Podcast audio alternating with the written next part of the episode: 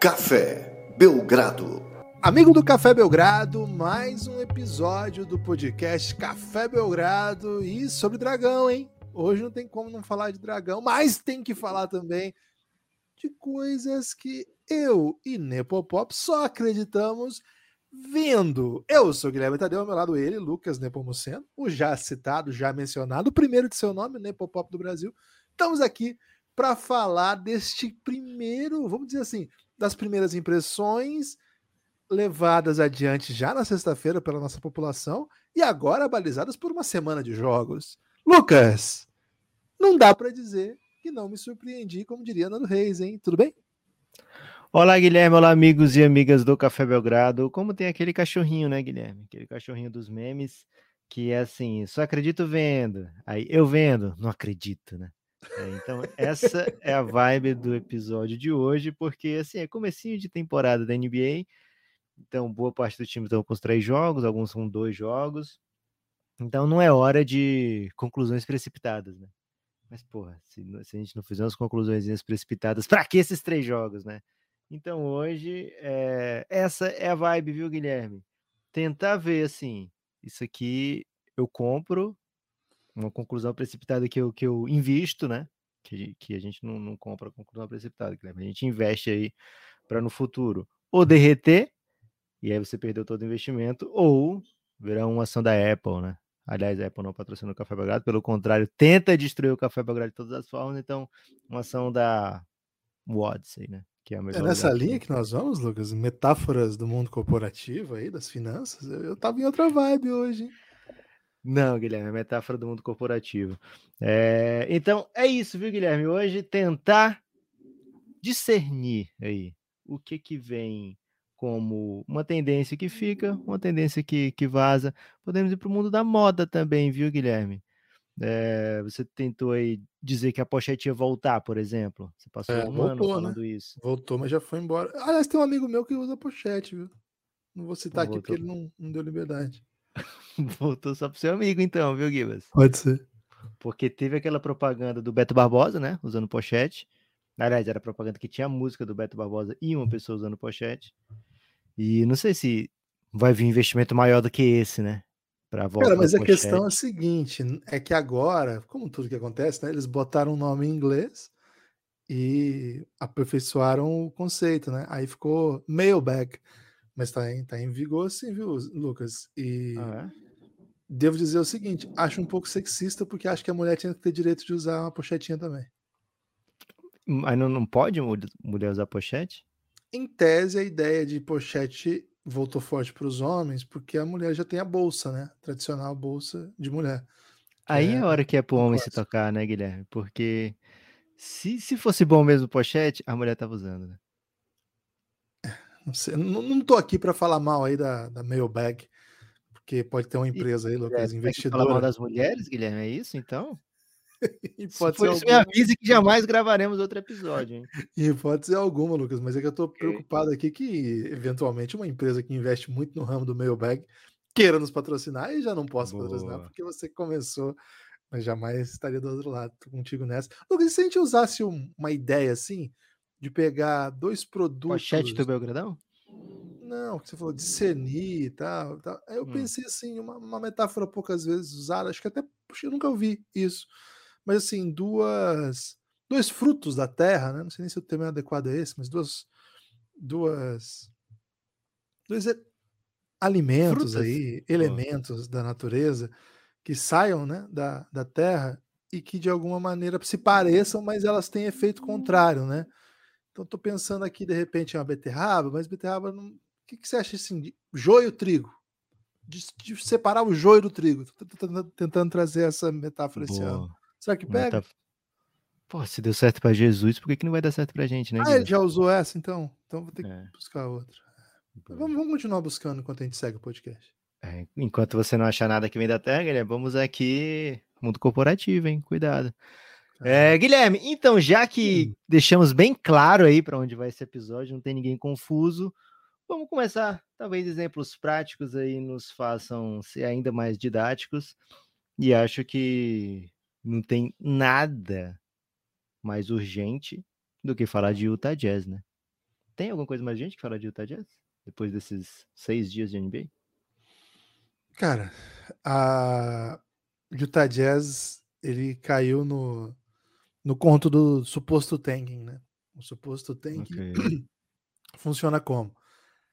Você decide fazer uma reconstrução, troca suas duas superestrelas ou suas estrelas, como você preferir, ou uma superestrela e outra estrela, enfim, depende do, de como você ranquear o peso de Donovan Mitchell e Rudy Gobert para a liga consegue muitos assets nas trocas e, além disso, um grande número de escolhas, o que sinaliza uma reconstrução longa, que vai ter, vai ter um começo difícil e que no futuro vai render boas escolhas e aí a equipe vai mudar de, de, nível, de patamar.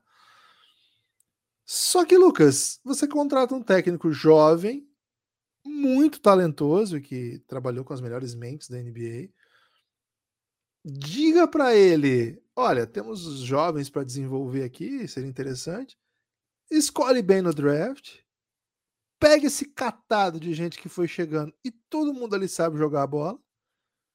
E, cara, o que você vê é um time que joga acelerado, que deixa tudo em quadra e que ganhou três jogos e que você vê os jogos e você não, não acha que foi uma doideira. Eu acho que tem é, gradações aqui, né? Até postamos juntos ontem à noite o Will Hardy e o Popovich. Acho que as vitórias do Popovich com esse time sub-21 do Spurs, você olha assim e fala, cara, o que, que o Spurs fez essa noite? Mas você olha para o time do Jazz, não parece um absurdo eles, ter, eles terem vencido os jogos que venceu.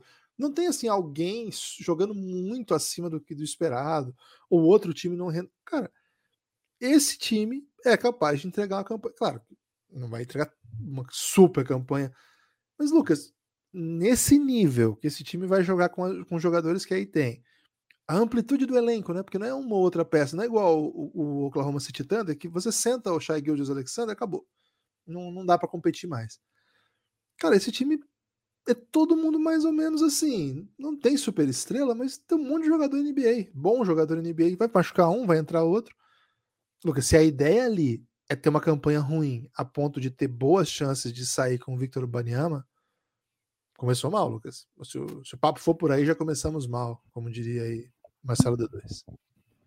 Guilherme, é, acho que tem uma diferença bem, bem notória né, nas campanhas do Jazz do Spurs, que o Spurs perdeu para o Hornets, é, venceu o Pacers e venceu ontem o primeiro jogo, assim, que... Caraca, velho, o Spurs ganhou do Sixers, né? Que essa, essa vitória pode fazer falta lá na frente, né? É, para os dois, inclusive, né? Para os Sixers também. Acho que o Sixers vai ser citado hoje, viu, Guilherme? O Jazz bateu o Nuggets, que na sequência traulitou o meu Golden. O Jazz venceu o Minnesota Timberwolves na prorrogação, e é, fora de casa, e o Jazz venceu o Pelicans fora de casa também na prorrogação. Então, assim, são vitórias contra times que imaginam fazer segunda rodada de playoff, né? É, são vitórias contundentes, são vitórias né, que mostram que o time consegue competir. Agora vai pegar duas vezes o Houston Rockets.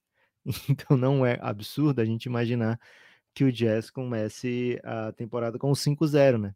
É, e se a gente lembrar a linha de Vegas para o Jazz, estava, da KTO, por exemplo, estava 25,5 antes da temporada começar, né? 25 vitórias. Então, em cinco jogos já pode, sei lá, fazer um 20% das vitórias que precisa para macetar a odd do Cassinho. Agora, Guilherme, como você disse, né? Tem muito talento nesse Utah Jazz. É... Lembra um pouquinho aquele Thunder, não o Thunder agora que você fala muito bem, né, Guilherme? Senta o, o Shai e já era. Mas aquele Thunder do Chris Paul, né?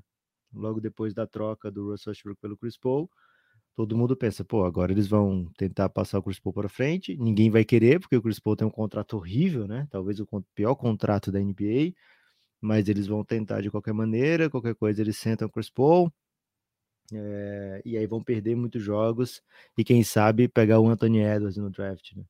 É, ou James Wiseman. Foi para outro lado, né? O Thunder é, continuou vencendo, aliás, venceu ainda mais do que nos últimos anos, foi para os playoffs na bolha, fez bonito, né, nos playoffs da bolha, e precisou dar vários passos à frente no, no quesito tanking para poder, é, de fato, perder de vez, né, Guilherme? E aí vem perdendo com contundência nos últimos anos. Aliás, fazendo de tudo para perder. Parabéns aí pro, pro Sam Preston. A questão que fica é: o Utah Jazz vai aceitar, vai topar essa, esse desafio? Top. Guilherme, grandes erros na humanidade vieram depois que as pessoas toparam desafios, né? É, Daniel, caso... craque 2018, não foi? 19, por aí. e cara, se o Jazz vier a topar esse desafio e ver, poxa vida, 10 derrotas a mais aqui, a gente tinha pegado uma banhama. É... Aí vai ter que conviver com o que vai ser uma Embanyama dentro da NBA, né? Então, o Utah Jazz tem esse, essa necessidade de fazer uma decisão cedo, viu, Guilherme? Aliás, te pergunta, acreditas no que está vendo? Esse time do Utah Jazz é um time para brigar por playoff nesse momento? Ou caso não mexa mais no time, é, a tendência é que vira um time de play-in ou até mesmo um time que fique um pouquinho fora da, da zona do play-in, porque o Jazz tem, por exemplo, o Laurie Markkanen pontuando muito bem, tem Jordan Clarkson fazendo o que sempre fez no Jazz, né, que é ser um cara muito eficiente vindo do banco, Mike Conley, é, Jared Vanderbilt sendo um jogador que faz é, jogadas que te deixam no jogo, né, que fazem você vencer jogo, que fazem defensivo e ofensivamente, né? Às vezes ele tem o seu brilhareco também ofensivo. É, um monte de jogador que você. O Colin Sexton, não sei se eu não lembro se eu já falei, mas um monte de jogador que você coloca em quadra. É, faz sentido esse cara estar tá na NBA, né? Faz sentido esse cara ser um veterano de NBA, faz sentido esse cara ter uma carreira na NBA que vai ser longa, ou que já é longa. O Malik Beasley, que é um excelente chutador. É, diferente do Lakers, por exemplo, né? Que tem vários caras que você olha lá no elenco e fala, cara, não faz nenhum sentido esse cara tá aí. É, então, como, como você vê, Guilherme? Acreditas no que tá vendo? Esse Jazz é mesmo um time de brigar por playoff direto? Ou vem a correção, mesmo que não, não faça trocas ou que sente jogadores, a correção vem e esse time vira um time que briga por play-in? É, a questão é o seguinte, né? O Oeste tem muito time, tem muito time muito de ponta. Então, dizer que esse time não briga por play-in, que a vaga dele, a disputa dele é no, é no playoff, sei lá, deixaria para trás, sei lá, só você fazer a lista aí. Você vai deixar para trás o Golden State, vai deixar para trás o Suns, vai deixar para trás o Dallas, vai deixar para trás o Clippers, vai deixar para trás o Wolves, vai deixar para trás o Memphis, ou entende? Já Denver. falei seis, já falei, é, aí tem põe outros tantos. Denver e tem mais times aí, né? Na, na disputa, tentando coisas. Então. No momento, o Blazers também. Né? Blazers muito bem, começo de temporada bem, bem interessante. Cara, então, assim, a lógica é que mesmo encorpado, esse time não, não fique nesse nível, né? Não, não, é, não é a lógica, não é. Então, assim, acredita no que eu tô vendo? Acredito que esse time é assim. O, o, Pelicans, que eles venceram ontem, é um time que, que chegou para essa temporada querendo, querendo mais coisas, né? É, faltou citar o Pelicans também, né? Isso. Então, acho que. Não acredito no que eu tô vendo, no sentido de começar a temporada de Jazz brigando lá em cima. Não, não é isso. Acredito no que eu tô vendo na seguinte definição: o Jazz não, não tá tancando. Porque três vitórias atrapalham, cara. E o Lucas até tá trazendo o perigo das cinco vitórias seguidas era essa a ideia do jazz? A ideia do jazz é de trocar basicamente dois super jogadores por jogadores que ainda não, não, não estouraram na NBA e um monte de escolhas. É esse o caminho que eles querem mesmo? Trazer um técnico novo para criar cultura, para ser competitivo, mesmo se não pegar playoff, pega um play-in, vai escolher uma escolha legal, pega uma lottery, pega aí uma escolha 14, 13 e desenvolve, continua desenvolvendo jovens que já tem. Se for esse caminho, tá no bom caminho, Lucas. Dá para dizer isso. Se essa é a ideia, se essa é a ideia, ótimo, um começo maravilhoso, um técnico muito bom mesmo. Você tá encantado com o Kessler, né, Guilherme? Pô, pivôzão, velho, grande pra caramba, ágil pra caramba, corre, pula, bem interessante. Deu umas enterradas que me lembrou um pouco de Art Allen, pelo estilo, assim, de mobilidade do corpo já em transição, já em velocidade, no ar às vezes.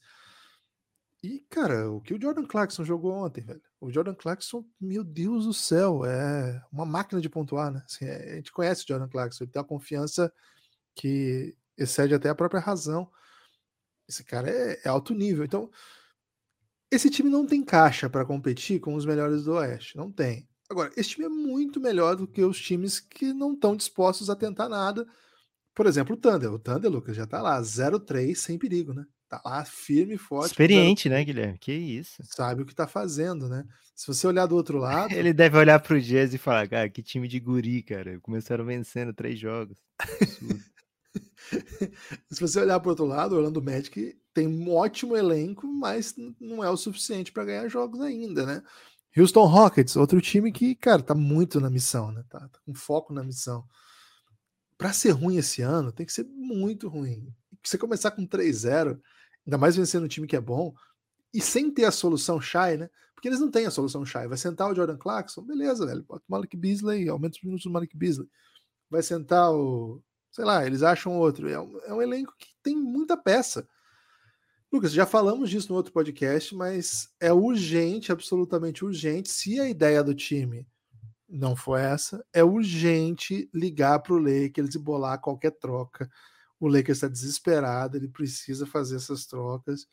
E acho que o Jazz não pode se dar ao luxo de não levar adiante o plano, porque por mais que a gente esteja simpatizando com esse elenco e ache a coisa muito legal que está acontecendo, Conley, Clarkson, Vanderbilt, Lowry, Olenek, Malik Beasley, Sexton, Kessler.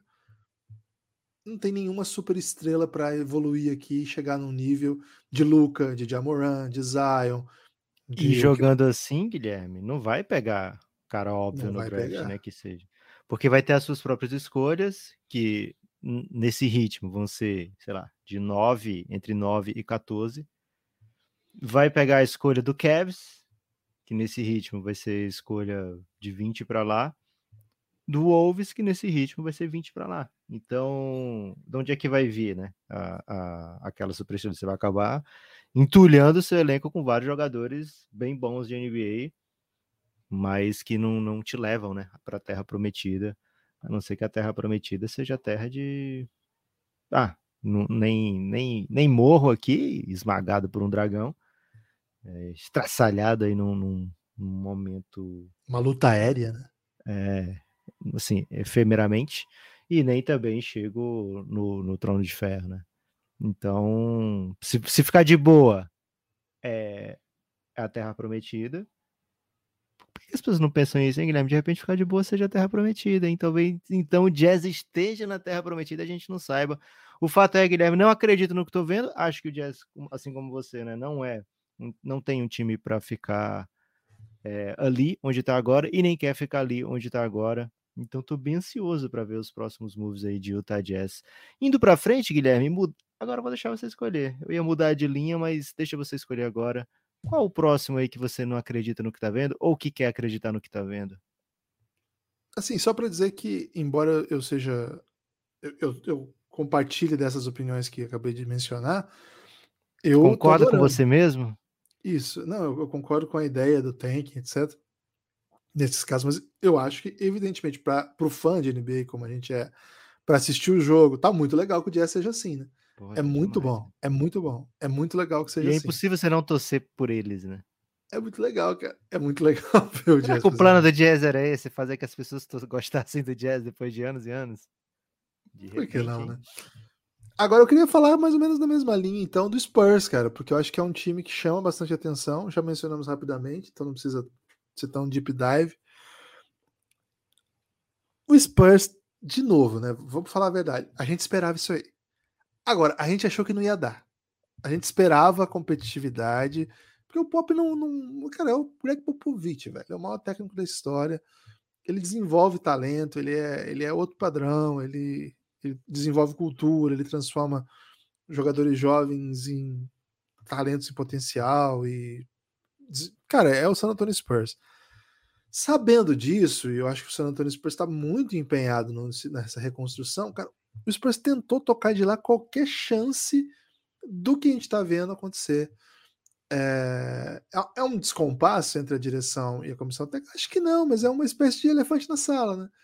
é um técnico que evidentemente não vai fazer o company man, né? não é o cara que vai jogar para perder nunca, não vai botar jogador ruim para fechar jogo para para cumprir aí os desígnios e cara, é e às vezes nem ruim, né? Tipo, tipo, como o Wilkes fez tantas vezes, né? Não, vamos botar os jovens, né? Que eles precisam dessa experiência, né?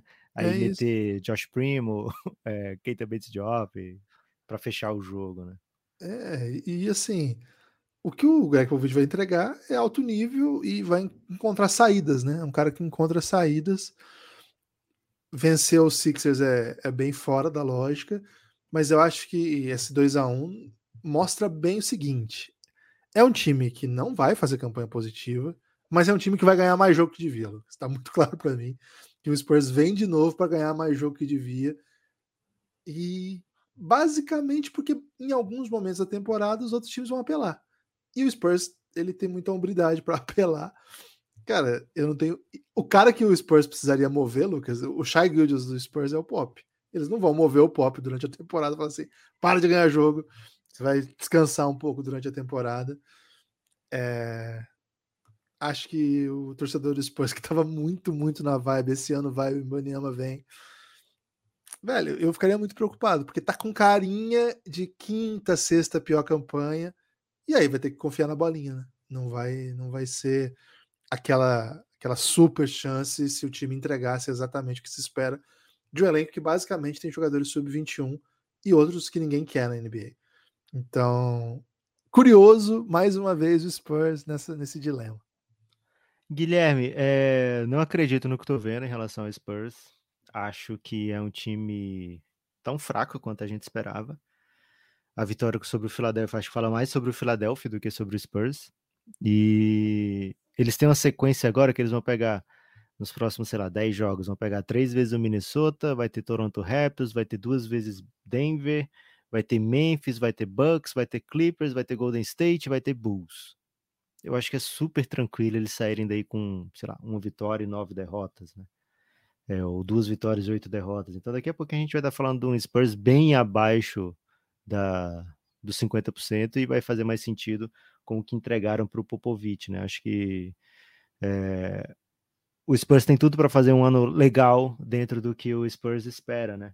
Dentro do que colocaram na mão do Popovich, que é vamos desenvolver Keldon Johnson, vamos deixar ele como um ball handler, vamos ver o que, que a gente tem nos outros meninos que a gente draftou, né? O, o Devin Vessel é bem interessante já. É, Josh Primo, a gente quer ver o que, que ele, ele pode entregar. E aí vai usando os veteranos, quem sabe usar para trocas futuras esses veteranos, como o Doug McDermott, se meter bola, o Spurs pode acabar conseguindo trocar. É, se ninguém vier com uma boa proposta no Jacob Poro, vamos deixando ele aqui. Mas acho que o Spurs tem todas as condições de fazer o que se espera, que é perder bastante jogo.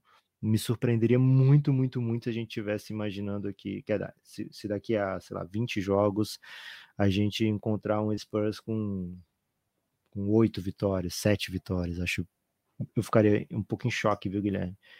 É, então é isso. E o Jazz acho que tem como como continuar navegando aí nessa onda do, dos seus bons jogadores.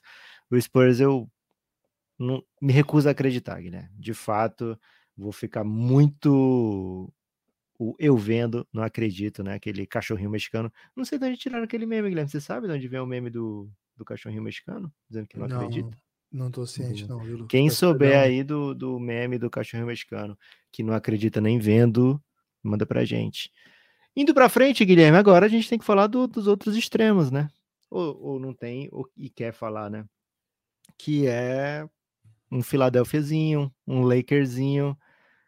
Vamos falar em dupla deles, né? Acreditas no que tá vendo? Eles são realmente piores do que. São tão ruins quanto o 03 indica? Ou tem, tem por onde. Eu vou trazer um número aqui, Guilherme, que talvez deixe você um pouco em choque. O Lakers tem nesse momento uma das três melhores defesas da NBA. E não é algo assim que quem tá vendo o jogo se surpreenda, né? Porque de fato o Lakers tem conseguido ficar nos jogos mais tempo do que devia, se levar em consideração que o ataque do Lakers é nível 2003 dentro da NBA. Né?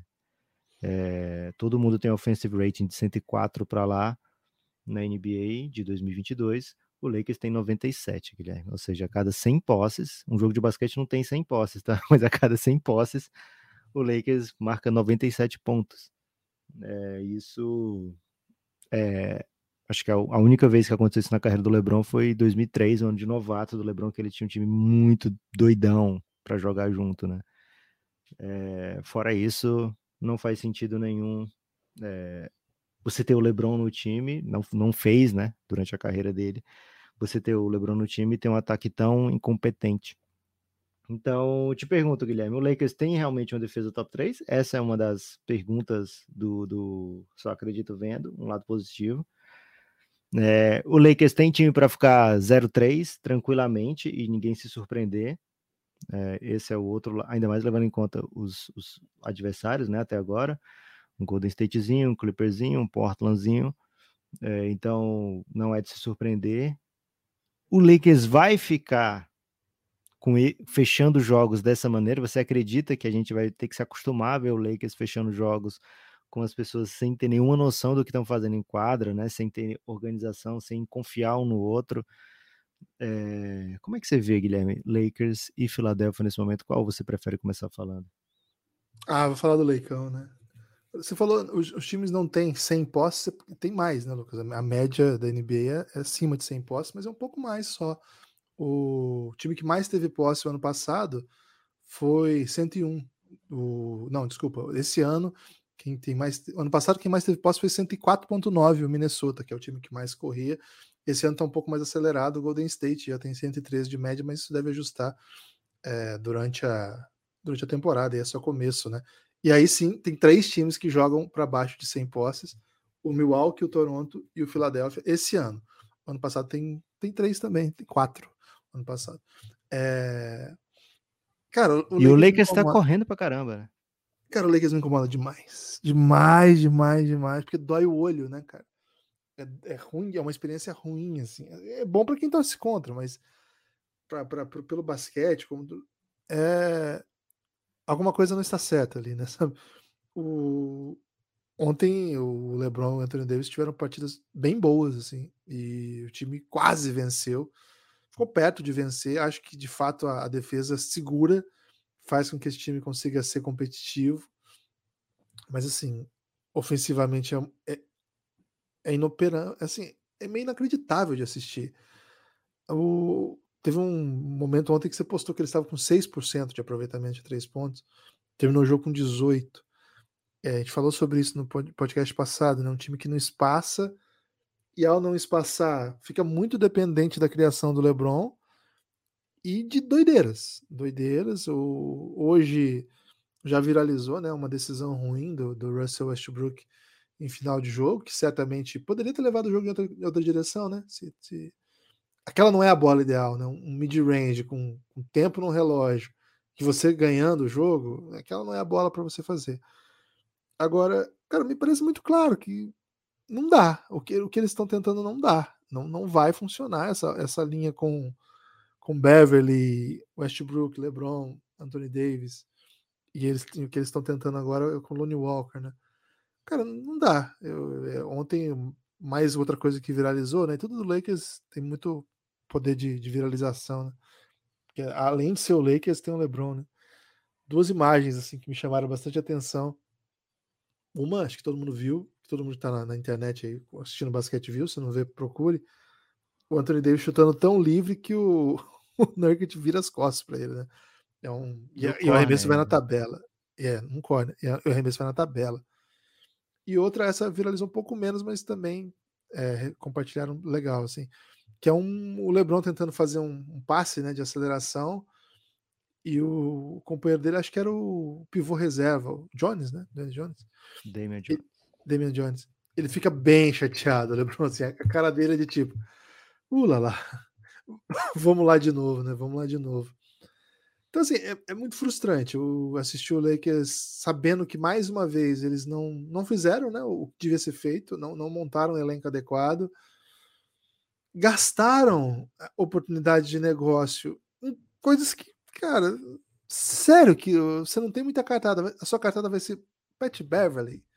Eu acho que ele ajuda, assim, olhando esse time de hoje, ele ajuda. Mas esse é o caminho. Não conseguiu trocar o Russell Westbrook e mais do que isso, né? Não trouxe um técnico disposto a lidar com um problema tático óbvio, que é a presença dele no time. Ele tá fechando o jogo. Os caras não têm coragem de tirar ele. É... E mais do que isso, ele tá fechando o jogo, tomando tomando decisões equivocadas e no fim no, no fundo fica essa vibe do é um técnico que dá moral para os jogadores e eles vão resolver. Cara, o Darwin Han não fez nada ainda na NBA pra gente achar que ele não é um bom técnico, né? Mas esse começo é bem tenebroso, né? Taticamente, o Lakers, embora consiga defender, defendeu, assim, perdeu os três jogos, né? É, é, acho que esse, até esse recorte de defesa a gente precisa ver a longo prazo como é que vai ser. A gente não sabe fisicamente como é que esse time se porta.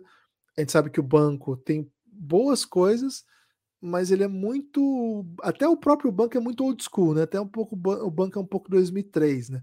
As rotações vêm, jogam um pouquinho, mas quem vai ficar a maior parte do tempo em quadra são as estrelas mesmo. E, e esses que vêm, vêm para ajudar ali, para tapar um buraquinho de rotação. Cara, o Lakers precisa de uma troca.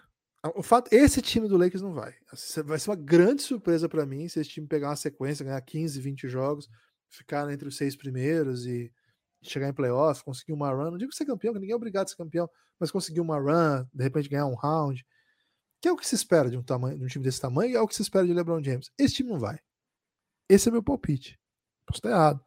Mas eles precisam fazer alguma coisa. O Lakers precisa trocar o Westbrook. Respeito muito o Westbrook. Quem ouve o Café Belgrado sabe o quanto nós falamos dele. Mas, Lucas, não dá mais. Não dá mais. Não dá mais. O Westbrook, Guilherme, ele Aliás, tem que comentar isso aqui, né? A gente até conversou em off já sobre isso. Em off que eu digo porque era fim de semana, né? E a gente não grava no fim de semana, mas tem gravado de segunda a sexta. Né? E durante o fim de semana teve um momento que foi o Russell Westbrook sendo entrevistado e falando, cara, você ainda tá com confiança para arremessar? E aí ele vem ser defendido, invadem a entrevista dele, né? Que é o Juan Toscano Anderson, dizendo, ah, ele tá, ele tem muita confiança sim, porque eu também não acerto nada e ele disse para eu continuar arremessando, né? É, e isso me pegou em vários níveis, né, Guilherme? Porque Cara, eu lembro. Tem muitas camadas essa sequência. Tem muitas camadas. E primeiro dando a experiência de quem já esteve lá, né, Guilherme? Já entrevistamos jogadores que tiveram, jogadores e técnicos que tiveram a entrevista invadida, e normalmente é alguém que não é estrela que é invadido por uma estrela, né? Então, por exemplo, estava entrevistando o Brandon Clark, chega o Jamoran e fala: é, esse cara aqui vai ser primeiro time, Rook, hein? O cara é fera. É, Guilherme estava entrevistando o Taylor Jenkins, né? Primeira, primeira temporada, eu acho, dele. Chega o JJJ no meio da entrevista, né? E, e vem falar do Taylor Jenkins. É, então, beleza, a gente sabe que isso acontece. Agora, você está entrevistando um MVP, um ex-MVP, é verdade. Mas um dos jogadores que é, são históricos dentro da NBA, né? E aí vem o Juan Toscano Anderson para te defender. É, alguma coisa aí. Tem, tem que ligar o alerta no Westbrook, né, Guilherme? Cara, o Juan Toscano Anderson tá vindo aqui me defender. E olha o nível de defesa, né? É, eu também não acerto nada, ele disse para eu arremessar. Cara, é... Primeiro, por que, que ele tá incentivando o Juan Toscano a arremessar? Acho que o Westbrook preferia que isso ficasse em segredo. É... E segundo, por que o Juan Toscano está invadindo a minha entrevista aqui, dizendo que eu, eu tô com confiança, né? É, o Westbrook era um cara super temido nas entrevistas pelos repórteres, e agora sequer o Juan Toscano está tá temendo invadir uma entrevista do Russell Westbrook, né? Então, por que, por que tudo isso, né? Porque de fato não faz tanto sentido, aliás, não faz sentido em 2022, 2023 o Westbrook fechar um, um jogo quando você tem que espaçar a quadra para LeBron e Anthony Davis. E assim, ah, o Russell Westbrook é pequeno dentro da NBA? Não é, velho. Mas se você tem o LeBron e o Anthony Davis no time, você tem que priorizar o seu time para jogar com o LeBron e Anthony Davis. Você vai tirar um dos ou LeBron ou Anthony Davis para poder deixar o Russell Westbrook e conseguir um espaçamento com outro jogador? Não vai fazer sentido. Os outros dois são mais eficientes, são melhores que o Russell Westbrook e precisam de jogadores que complementem melhor o seu estilo, né? Então, não é um, um um desmerecimento do Russell Westbrook ele ser, o Lakers ser criticado por deixá-lo fechar com os jogos, né? O Russell Westbrook tem seu valor durante as partidas, ele não está sendo um jogador negativo em quadra durante todo o período, né?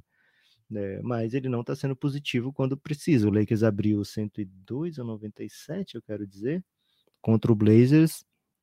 E na sequência, a reta final do jogo, o Blazers estava defendendo o Lakers 5 contra 4, com o Russell Westbrook ficando absolutamente livre. E quando o Lakers tentava tirar o Russell Westbrook da bola, não tinha problema. O Blazers continuava defendendo 5 contra 4, né? Então, a partir daí, só saiu arremesso ruim para o Lakers. É, então, fez sentido fechar o jogo com o Russell Westbrook?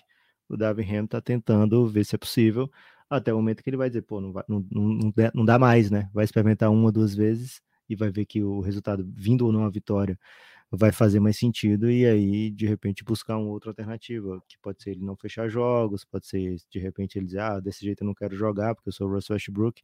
Nada tá fora de cogitação aqui, Guilherme, mas imagino que tá dentro da cogitação do Lakers buscar o melhor para fechar os jogos.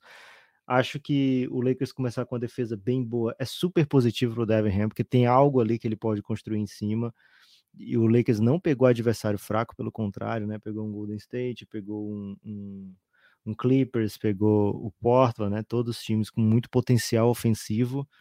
É, e o Lakers conseguir ficar ali no, no, top 5 defensivamente, se conseguir isso por um, dois meses, cara, as vitórias vão vir.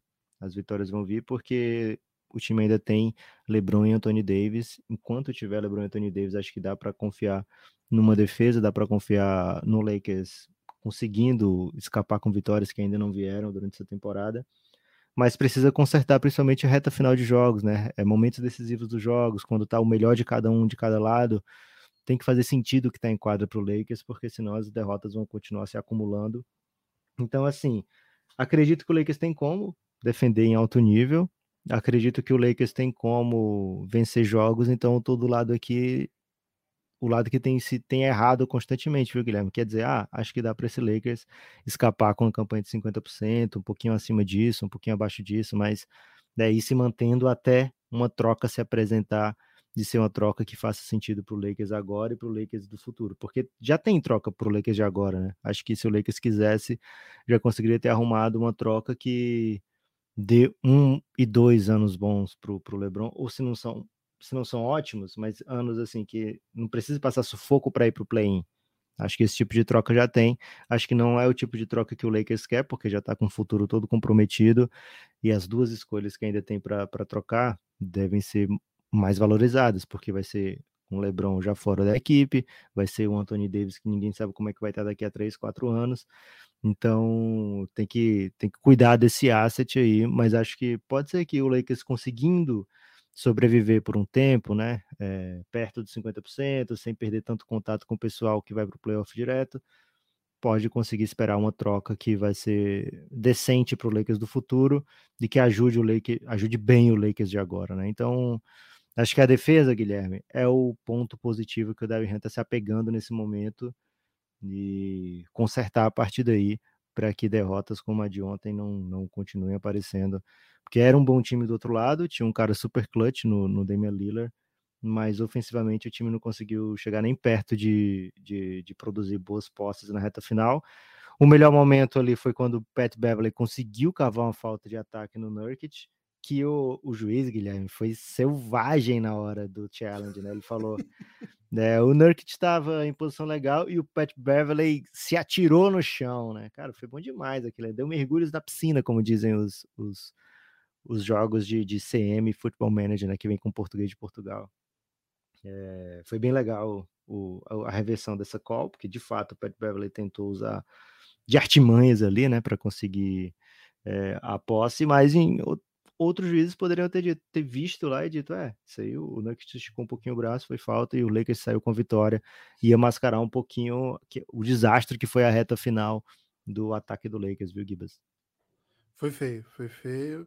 Lucas, antes de seguir aí para os encaminhamentos aí do nosso episódio, né? Eu preciso agradecer a quem apoia o Café Belgrado. Muito obrigado. O Café Belgrado é um projeto independente, mas que depende, eu diria até desesperadamente, mas não vou dizer que senão vai parecer que eu estou desesperado, né? Então não vou dizer que o Café Belgrado precisa desesperadamente, senão vou parecer que estou desesperado do seu apoio. Não é parecer que está, Guilherme, vai demonstrar que de fato está, né? Porque é demonstrar que de tá fato um pouco... estou. É isso. Então, muito, muito obrigado a quem colocou a gente nos últimos dias aí. É, vou mandar um salve aqui, Lucas, para quem chegou é, mais recentemente, né? O Felipe Souza. Muito obrigado, Felipe M. Souza, Felipe Moraes Souza, chegou e já vai pro Giannis, hein? O, o, o Giannis é o nosso grupo já no chegou. Telegram. O bonde do Felipe tá gigante no Giannis. É isso. Além dele, o Fernando Neco. Valeu, Fernandão. Muito obrigado pelo seu apoio. Chegou ontem o Fernando. Chegou brilhando intensamente. Valeu, né, Necão. Fernando? É, são os dois apoiadores dos últimos dias. Muito obrigado a quem cola com o Belgradão. É, vocês são os responsáveis aí pela existência do Café Belgrado, cafébelgrado.com.br. A partir de R$ reais você tem acesso a todo o conteúdo de áudio que a gente produz. Eu estou dizendo isso porque o Café Belgrado produz séries exclusivas de conteúdo mesmo para apoiadores. É bem legal. É, entra no cafébelgrado.com.br, desce lá que você vai ver muito conteúdo para quem apoia o Belgradão, né? Uma espécie de Belgraflix aí. Você desbloqueia. Agora que acabou a série dos dragões, né? Você pode maratonar aí o Reinado, El Gringo, The Next Dance. Cara, o que, que o Lucas jogou sábado? Meu Deus do céu! O primeiro quarto do Lucas no sábado foi uma das coisas mais assombrosas que eu já vi. Cara, fiquei, fiquei assim, confuso. Teve uma hora que eu tava, cara, o que, que eu tô assistindo? Eu tô sonhando. Foi um negócio, sei lá, avassalador. Tem uma série sobre ele no Café Belgrado, chama The Next Dance, uma clara provocação aí a outros atletas de outros, Outras danças, né? outras danças de outros grupos internacionais de streaming, né, que não Café Belgrado. Isso. Essa por nove reais você pode ouvir agora. Desbloqueia aí, baixa o cafébelgrado.com.br.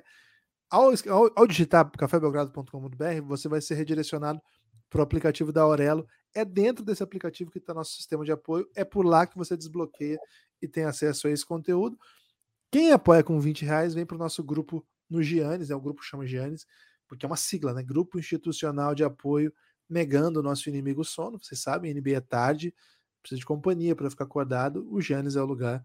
Então vem com a gente, cafébelgrado.com.br, a partir de 9, conteúdo de áudio, a partir de 20, grupo no Telegram. Muito obrigado a todo mundo que faz o Belgradão ser possível. Dá tempo de mais um, Lucas. Dá tempo, dá tempo, pô. Mas vamos passar rapidinho pelo Filadélfia, né? Filadélfia, não acredito no que tô vendo, viu, Guilherme? Acho que o Filadélfia vai encontrar a sua maneira de, de, de ser eficiente. Acho que o Harden começou. É, individualmente, a gente já viu bons jogos de Embiid, já viu Harden, já viu Max, e falta que funcione o banco, principalmente, né? Ontem acho que foram dois ou quatro pontos vindo do banco. E o Philadelphia passou a off-season toda. Aliás, o Harden abriu mão de 14 milhões aí, né? Para poder é, ver reforços no banco. E ele deve estar com saudade dos 14 milhões nesse momento, viu, Guilherme? Eu ia te perguntar uma coisa agora de mais. É, como é que eu posso falar, Guilherme? Mais abrangente. Acreditas numa temporada com múltiplos jogadores acima de 30 pontos? Na última, a gente teve dentre os qualificados apenas o Embiid, né? O LeBron também teve, mas ele não teve jogo suficiente. Mas nesse momento a gente tem Tatum, Jamoran, Damian Lillard, Luka Doncic, Stephen Curry, Donovan Mitchell, Yannis, Devin Booker, Darren Fox e o Duran flertando ali, né, com 30 pontos. Então tem nove acima de 31 pontos e meio e o Duran com 29,5. Esses são os 10 maiores em pontos por jogo nesse momento. Ainda falta o Embiid chegar aí, né? O Embiid meteu 40 pontinhos ontem. É, acredita num ano aí super scorer de vários jogadores ou quando vier o tempo, né? Os jogos que os caras não fazem tanto pontos, os jogos que eles são mais poupados, a gente vai ver esse número voltar para uma normalidade do, da última década e que os principais scores da liga por volta de 30. Cara, como eu estava falando até um pouco mais cedo aqui, é, os números de pontos, de, de posses por jogo têm aumentado. E eu Você não... trouxe até algumas fake news aí de posse por jogo. Qualquer dia a gente vem aqui explicar um pouquinho de posse por jogo, né, falar com um pouco mais de profundidade. Ok. É, me acusando de fake news nessa semana. Perigoso, viu? É complexo isso aí. Tem que me, tem que me defender aqui. Acho nota de repúdio. Jogo... É, nota de repúdio. Acho que o jogo tá mais rápido, acho que tem mais volume. Acho que as estrelas certamente são as principais beneficiadas nisso, né? Sobretudo batem mais lances livres, enfim. Cara, não duvidaria não. Acho que a gente vem para uma temporada de muita estrela fazendo 30, por, 30 pontos por jogo. Muita não, né? Umas 5 estrelas com mais de 30 pontos por jogo. Não, não acho não acho impossível, não. Acho que o Luke é um desses, acho que o Jamor não vai ser. Acho que o James Harden vai atrapalhar um pouco que o Embiid seja, né? Não dá para os dois serem. Acho que os dois vão ficar no 20 alto, mas acho que não vai dar para os dois, não. Mas entre outros aí que vão aparecer, né? Ah, então apostaria que tem 5 é, um, é um bom número. Agora, sobre o Philadelphia, Lucas, estranho, né? Não tá legal. Não tá legal. De novo, só começo de temporada, muita coisa nova nesse time, né? Então é, é normal que o time comece meio. Não exatamente no melhor nível. Vai vir uma sequência aí que hoje pega o Pacers e depois pega duas vezes o Raptors. O Raptors é um time que, cara, ele te exige muito. Ele não é um time que tem estrelas no nível, sei lá, Kevin Durant, Stephen Curry, etc, etc. Mas eles têm, eles têm muitos bons jogadores e que te exigem muito, tática, fisicamente. Acho que vai ser um bom, um bom tiratema. Posso te responder sobre minhas expectativas dos Sixers daqui três jogos, Lucas? Porque as pessoas cobraram muito de mim nessa off-season se eu achava que tinha ou não carinha de campeão. E eu fui com parcimônia, né? Falei, cara, ano passado eu comprei essa, defendi até onde pude. O e... gato escaldado tem medo de água fria, né? É isso. Mas o que, que eu disse? Eu quero esperar um pouco. Quero esperar um pouco para ver se é uma potência mesmo, se esse elenco tem tantas alternativas. Tá? Cara, eu não posso responder em três jogos que não, sobretudo porque foram duas derrotas em que o time jogou um basquete bem aceitável, achei, contra o Celtics e contra o Bucks. Eu vi esses dois jogos. Contra o Spurs, cara, aqui não, não é normal. Esse não é um resultado normal. E é um resultado que bota muita pressão, né? Agora, hoje, eles vão pegar o Pacers. Cara, a tendência é ganhar bem. Tropeça esse jogo vai ter dois do Raptors. É muito difícil ganhar duas do Raptors, né? Acho que é um, geralmente é assim. Começa uma temporada aí com um 5, é, vai ser bem mau humor. Acho que aí vai ser bem frustrante. Mas aí eu vou, eu falo sobre o, esse time no próximo pod, pode ser, Lucas? No próximo pod, ah, não, né? Tem que, ser, vai ter... tem que ser assunto sempre, né, Filadelfinha? É, mas assim, meu veredito, pelo menos assim, de qual é o retrato dessa temporada, eu vou deixar para dar na, na, no, na segunda que vem.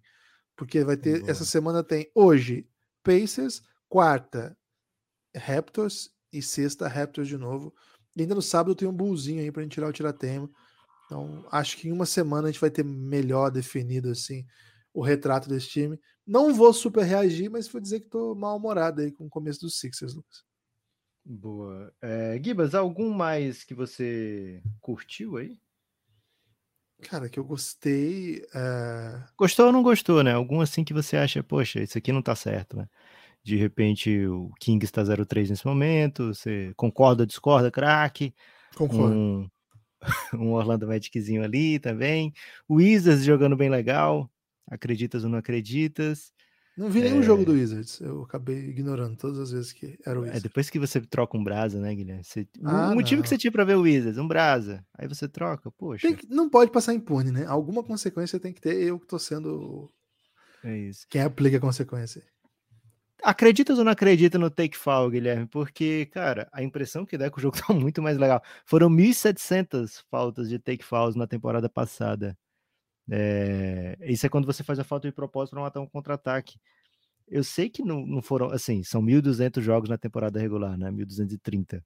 Então, se foram 1.700 take falls comprovadas, um pouquinho mais de uma por jogo, né? Então, assim, não é que sempre acontecesse, mas a impressão que dá é que aconteceu muito, né? E outra impressão que dá é que sem essa possibilidade de acontecer, os jogos parecem ainda mais divertidos.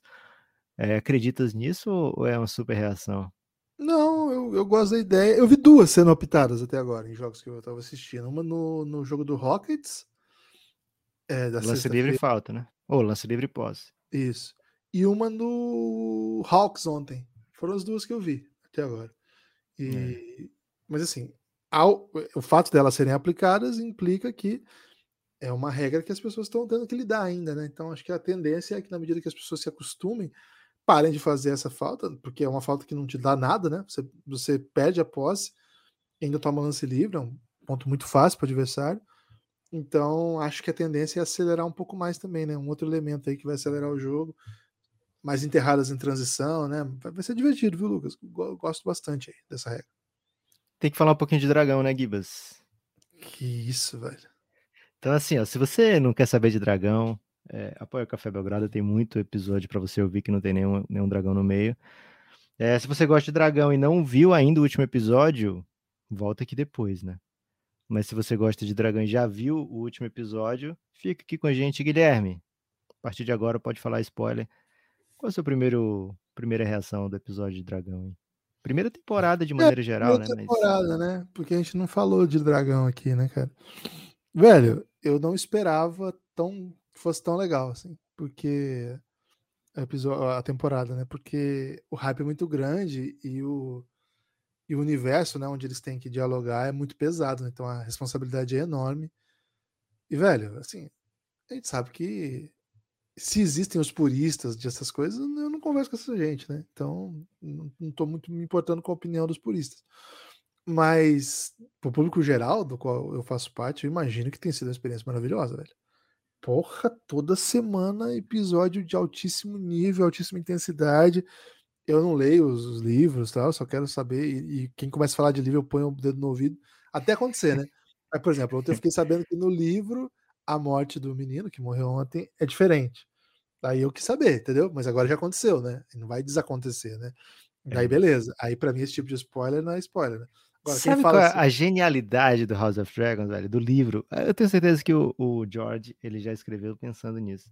O livro, Guilherme, ele é contado assim de segunda mão, sabe? Ele é contado como se fosse um pouco de, de lenda popular. Então as pessoas meio que sabem mais ou menos o que aconteceu, mesmo quem está escrevendo, é, bem, é bastante tempo depois.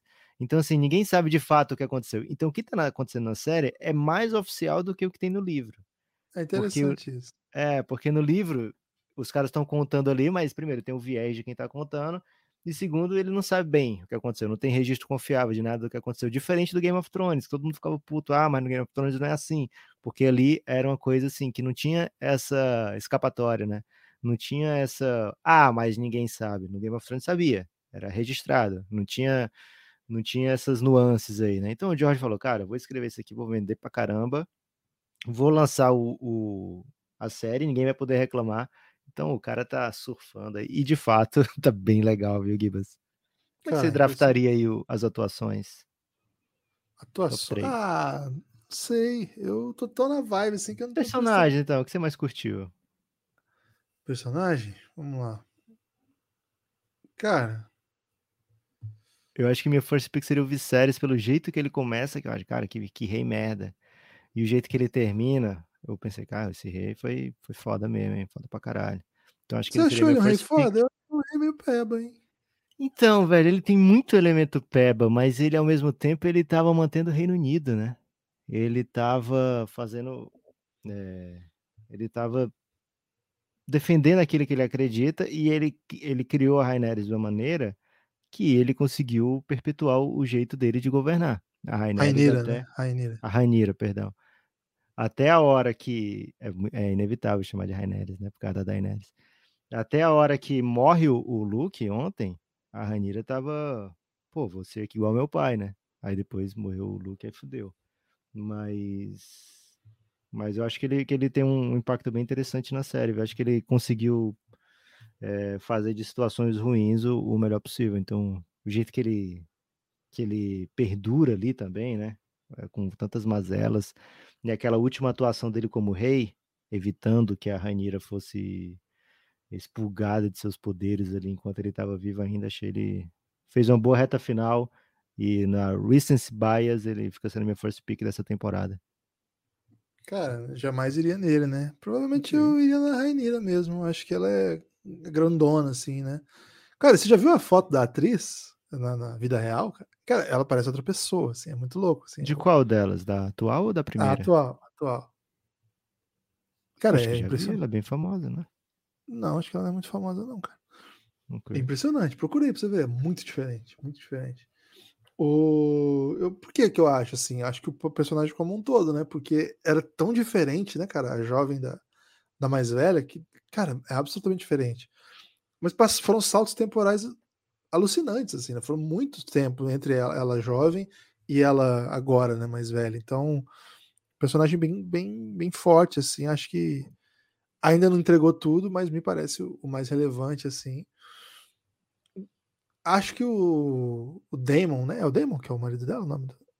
É, o Damon. É Cara, eu acho que é um super personagem também. Muito grande, muito forte, assim. É acho que é um super protagonistas. É. Até o fato de serem os dois, assim, o núcleo principal, assim, acho que segura muito. Não tem tanta simpatia lá pelos Hightower, não. É, mas assim, eu não assisto muito assim, não, Lucas. Eu era mais assim no Game of Thrones porque tinha uns 80 personagens, né? Aí eu conseguia gostar de três, pô. Aí dá pra tirar três, mas não é bem assim que eu vejo, não. Eu vejo mais o pacote como um todo. E, cara, para mim o ponto alto é que ela, essa série ela pega o que tem de melhor no Game of Thrones, que é a política, né? É, é uma verdade. série que é tempo todo de política, assim, é o tempo todo nessa linha. Cara, é, de verdade, assim, ela é o Game of Thrones político integral. É, nunca não tem política. Em todas as tramas são políticas. Né? Não, é não tem muito tempo para outra coisa. Assim. E é, é fácil dizer assim, porra, vamos pegar o dragão e, e matar logo, né? Como os caras estavam querendo, mas é, a Rainira não quer queimar tudo e fuder o rolê, né? É, ela falou, não quero reinar cinzas, né? Como ela fala? Cinzas assim. e ossos, né? Cinzas e ossos, né? E, e, diferente da Daenerys na reta final, né? Que ninguém viu essa, essa transformação. É, como é que você acha que vai ser a segunda temporada de Gibbs? Já porrada o tempo todo? Porque flertou muito com porrada o tempo todo essa série até agora.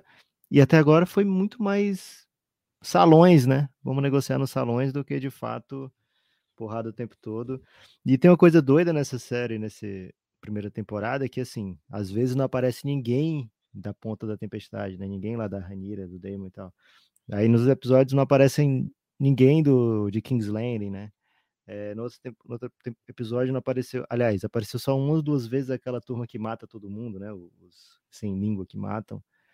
É, então, do nada pode ter um episódio que é mais ou menos como são os livros do Game of Thrones também, e algumas das temporadas de Game of Thrones. Acho que a última é uma exceção, que ficava passando todo mundo, mas já teve época assim do Brain não aparecer uma temporada inteira e de repente o ator tinha crescido pra caramba. É, então, acho que tem o melhor mesmo do, do, Game of Thrones nessa série. E aparentemente serão quatro temporadas, viu, Gibas? Preparado só aí isso? Pra... É. E a, a, próxima só em 2024, velho.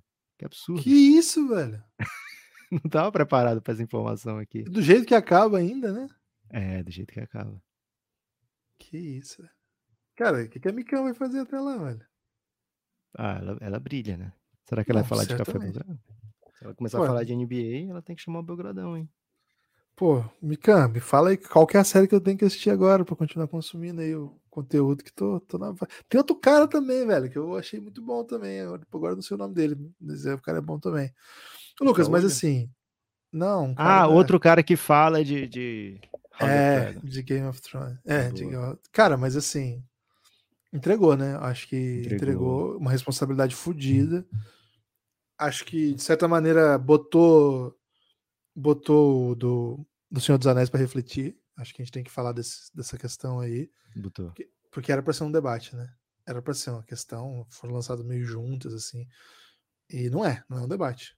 Hum, cara, na real, assim, não é que eu acho ruim, porque eu nem consegui ver ainda, né?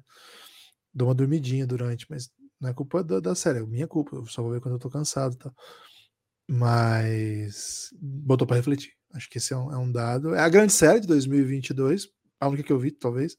Então, não é uma opinião muito abalizada. Mas. Acho que o Senhor dos Anéis tem, tem um espaço aí para brilhar, que é chegar antes da próxima do Game of Thrones, né? Verdade. Porque a galera fica com saudade, né? É. Não vai, não vai ver ao mesmo tempo, não vai ter a comparação. É, eu fiquei um pouco surpreso, Guilherme, o último, último pensamento aqui sobre a série, né? Até então, desde lá do Game of Thrones, os dragões eram meio assim, obedeciam cegamente, né? O que os caras, os seus montadores queriam. E esses dois dragões de ontem, super rebeldes, né? Até o dragão bebê, que foi mastigado, o cara foi tacar um fogo no. Ele, Porra, inconsequente, lá, né? Russell Westbrook ali, né? Pô, vou meter um de três aqui pra prorrogação. Why not, né? o que, que ele queria meter naquele foguinho ali, velho? Cara, nenhum... é inacreditável a diferença, né? Do, do tamanho dos dragões. Né? Que porra é aquilo, velho? Não, e... eles não falaram disso lá. Já tinham falado que ele pilotava o maior dragão da história, né? O Coisa falou, né? Ele falou isso, acho que no episódio passado. Mas a hora que eles começam a fazer a contabilidade de dragão, ninguém fala o tamanho dos dragões. Assim, é... Assim, lá eles têm três, a gente três tem. A, três a três. Né? 200, temos o ovo. Cara, mas você tem um aqui que é filé de borboleta, velho. Que que Pô, e os ovos, velho? Daqui que, o ovo cresce vai fazer alguma coisa? Pô, tem ovo daquela época que sobreviveu até a Daenerys, velho. Imagina que esses ovos vão fazer o quê, velho? O impressionante é o controle da Daenerys, dos dragões dela, né? Eles faziam o que ela queria. Que ela queria. Os três de uma vez. E, e os, Mas é que ela, ela chocou os dragões, né? tá É em choque, né? diferente. Ela é, Mas a, o- não, o- é a mãe dos dragões, é diferente. É, ok. É verdade. Mas os. O... A gente, mesmo esses outros que não foram chocados pelas pessoas, né? Eles, até então, eles eram bem mais obedientes, viu, Guilherme? Não tinha aparecido ainda nenhuma rebeldia de dragão até Não. esse episódio agora. É, não me lembro. E aí o- os caras fizeram bem de avisar, né? Porque o Luke, quando foi montar na sua última montada, na sentada final dele, ele falou: Ó, você vai me obedecer, a gente. no- no- no- Por favor, me obedeça. Foco, né? Vai focado, né? Não vai arremessar de três aí de onde não deve, do logo. O Lebron meteu esse do logo ontem, viu, Guilherme? Não pegou nem aro. É, A gente não viu como é que foi o Emon antes de montar, mas na reta final ele tava, porra, não, não faz mais nada, fica na tua. E o dragão não queria nem saber, né? Tomou um, um foguinho na cara e já quis mastigar o outro. Essa morte não dá nem a esperança de que o menino sobreviveu, né? Porque foi bizarro, assim, do nada. Não, não, não tem perigo. uma Cara, dentada. segundo consta aí no- nos conteúdos aí que eu, que eu acompanho aí na- no YouTube, né? dos- no livro, ele morre de outro jeito, né? O cara teria ficado puto lá, porque ele tá lá com aquelas. Com aquelas. ah, eles foram lá conversar com o Baratheon lá, né? E ele teria já tramado um casamento. E nesse casamento, segundo. Agora eu não vou lembrar onde que eu ouvi isso, tá, gente? Porque é muito conteúdo que eu, que eu assimilo aí de, tipo, de House of Dragons. Mas uma da. Ele escolheu uma das, das esposas, uma das filhas, o Egon teria escolhido, em detrimento de outra, que- porque a outra, a- a que ele escolheu era mais bonita. E essa outra teria ficado muito raivosa e falou o seguinte, né? "Ah, ainda bem que você não me escolheu, que eu quero o marido inteiro, né? Que- fazendo alusão aí à, ausência O de olho, né? E aí ele fica com muita raiva e na hora mata o menino por nada, entendeu? Essa é, que o segundo consta, é a morte que tem no livro. Eu já tinha lido assim, logo depois, que a morte no livro era mais boba, né? Era mais estúpida, assim. Porra, sem nenhum entretenimento, né? Pouquíssimo Yes. entretenimento. seria. Pô, essa aí teve uma, teve um- uma perseguição no ar, né, cara? Teve. Teve um menino mandando bem, né? Pegando ali um, um caminho que o grandão não podia pegar. Pô, foi legal aquilo ali, né? E aí, Mostrou- de repente, o dragãozinho mete o why not total, velho.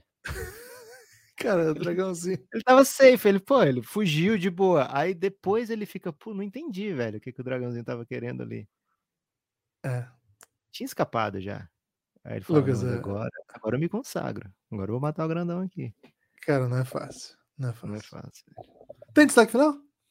Meu destaque final, Guilherme, é falar o seguinte: olha, se você, se queres, né? Se queres macetar uma bet, por que, que você não tá tweetando arroba KTO underline Brasil e dizendo, poxa, eu vi no Café Belgrado que o ouvinte do Café Belgrado recebe uma free bet da KTO para poder brilhar intensamente?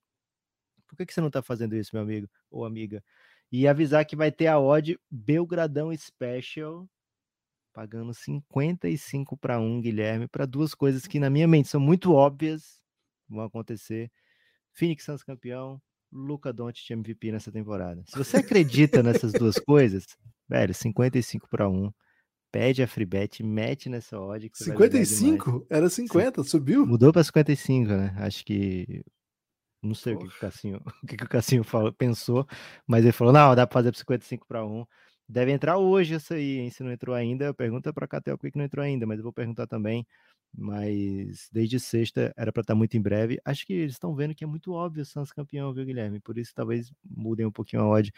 Essa é, esse é o primeiro destaque final. O segundo, vai ter mais um episódio na sexta-feira com participações de ouvintes, insiders lá do Giannis. Então, traga sua voz para o Belgradão, se torne um ouvinte insider, se torne um apoiador insider, vem para o Giannis. Tá bom demais aquilo ali, viu, Guilherme? Agora tá rolando uns quizzes que te deixam por dentro ainda mais. Só precisa apertar para acertar, velho. É bom demais. Te É deixam bom por esse quiz dentro. mesmo. É É bom. bom demais. É, então, um salve para todo mundo que tá no Giannis. E se você não tá no Giannis ainda, why not, hein? É, o meu destaque final é acompanhar o Lucas nesse pedido aí, cafébelgrado.com.br. Apoie agora o Café Belgrado, dê essa moral aí. E se você não gosta de dragão, tudo bem, tá tudo certo. Valeu, forte abraço. Espalhe por aí que você ouve o Café Belgrado. Siga o Café Belgrado nas redes sociais e a gente se vê.